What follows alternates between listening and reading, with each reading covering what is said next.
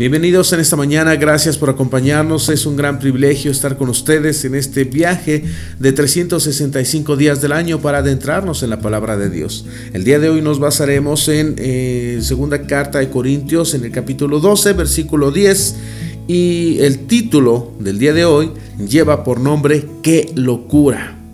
Y vamos de lleno a, a la Biblia, en la versión de Dios habla hoy, que dice, y me alegro también en las debilidades, en los insultos, las necesidades, las persecuciones y las dificultades que sufro por Cristo, porque cuando más débil me siento es cuando más fuerte soy.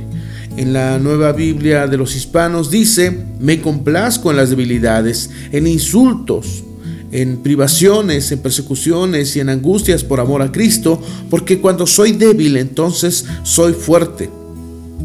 Los conceptos que se han manejado o que han echado raíz en la iglesia en los últimos 50 años toman incomprensibles estas palabras de Pablo. Todo nuestro esfuerzo en la presente cultura está orientado hacia el afán de esconder nuestras debilidades, disimular nuestras flaquezas y ocultar nuestras luchas.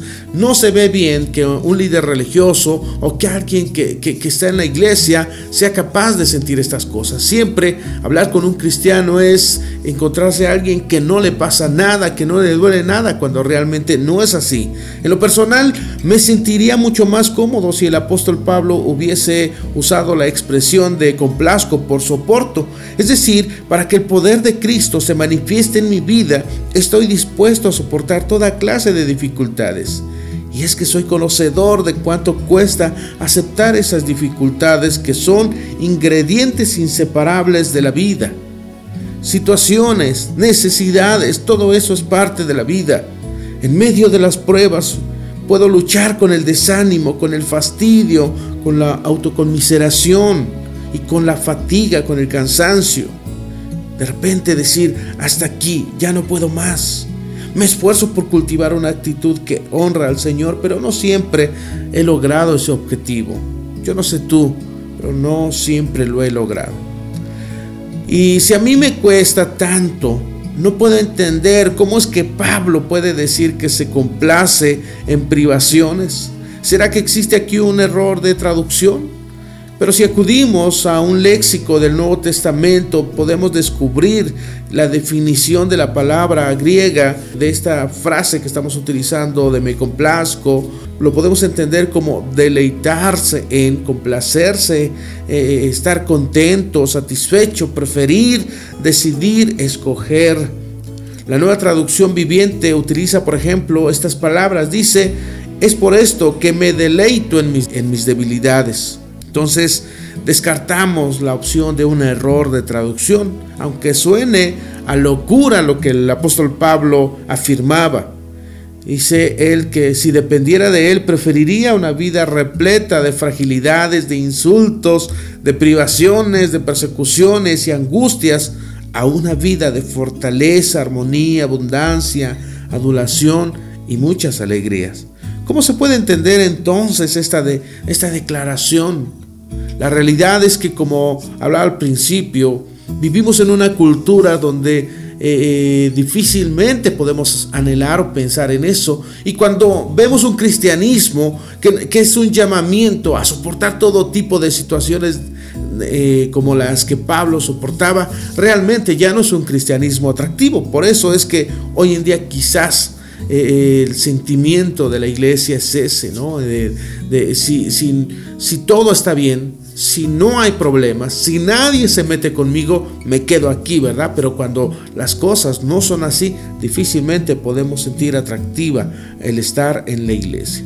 La verdad es que no se puede comprender eh, eh, eh, todo esto. La frase se resiste al análisis, pero no a la experiencia. Pablo había comenzado a percibir en su vida un patrón. En cada situación donde había experimentado dificultades, es ahí donde la gracia de Dios se había manifestado con mayor intensidad. Y quien ha gustado de la gracia de lo alto ha comprobado que nos permite avanzar en desafíos en los que la carne no ha adelantado siquiera un centímetro. Por lo que había vivido el apóstol, él podía afirmar, sin temor a equivocarse, que ser debilitado era lo mejor que le podía pasar en el ministerio. Es una lástima que perdamos tanto tiempo tratando de disimular o de esconder nuestra frágil condición. Cuando más esfuerzo invertimos en ocultar nuestra verdadera condición, más se apaga en nosotros esa gran oportunidad de ser receptores de la gracia que tanto necesitamos para llevar adelante los proyectos de Dios y yo pregunto, ¿no será hora de que nos deleitemos, de que nos complazcamos, de que estemos contentos o satisfechos, de que prefiramos, ¿verdad? De que decidamos y que escojamos el camino de la debilidad?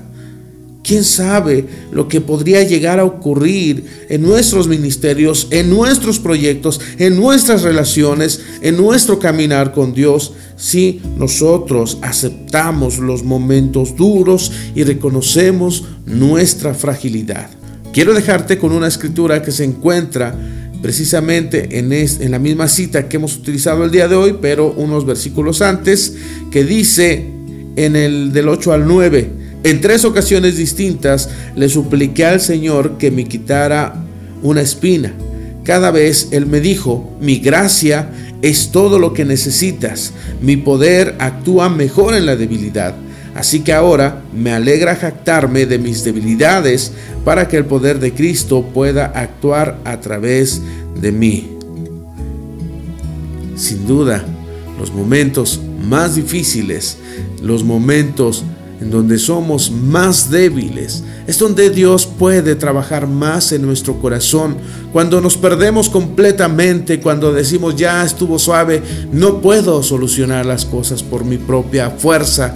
No no soy el hombre fuerte que siempre he mostrado ser. Hoy dejo que tú trabajes en mi vida, Señor. Es ahí donde la gracia de Dios actúa. Es ahí donde Dios comienza a levantarnos. Ya no nos resistamos ya no seamos esos hombres y esas mujeres que aparentan estar felices o fuertes en todo momento. Demuestra hoy tu debilidad y permite que Dios trabaje en tu vida. Nos vemos en el siguiente devocional. Muchas, pero muchas gracias.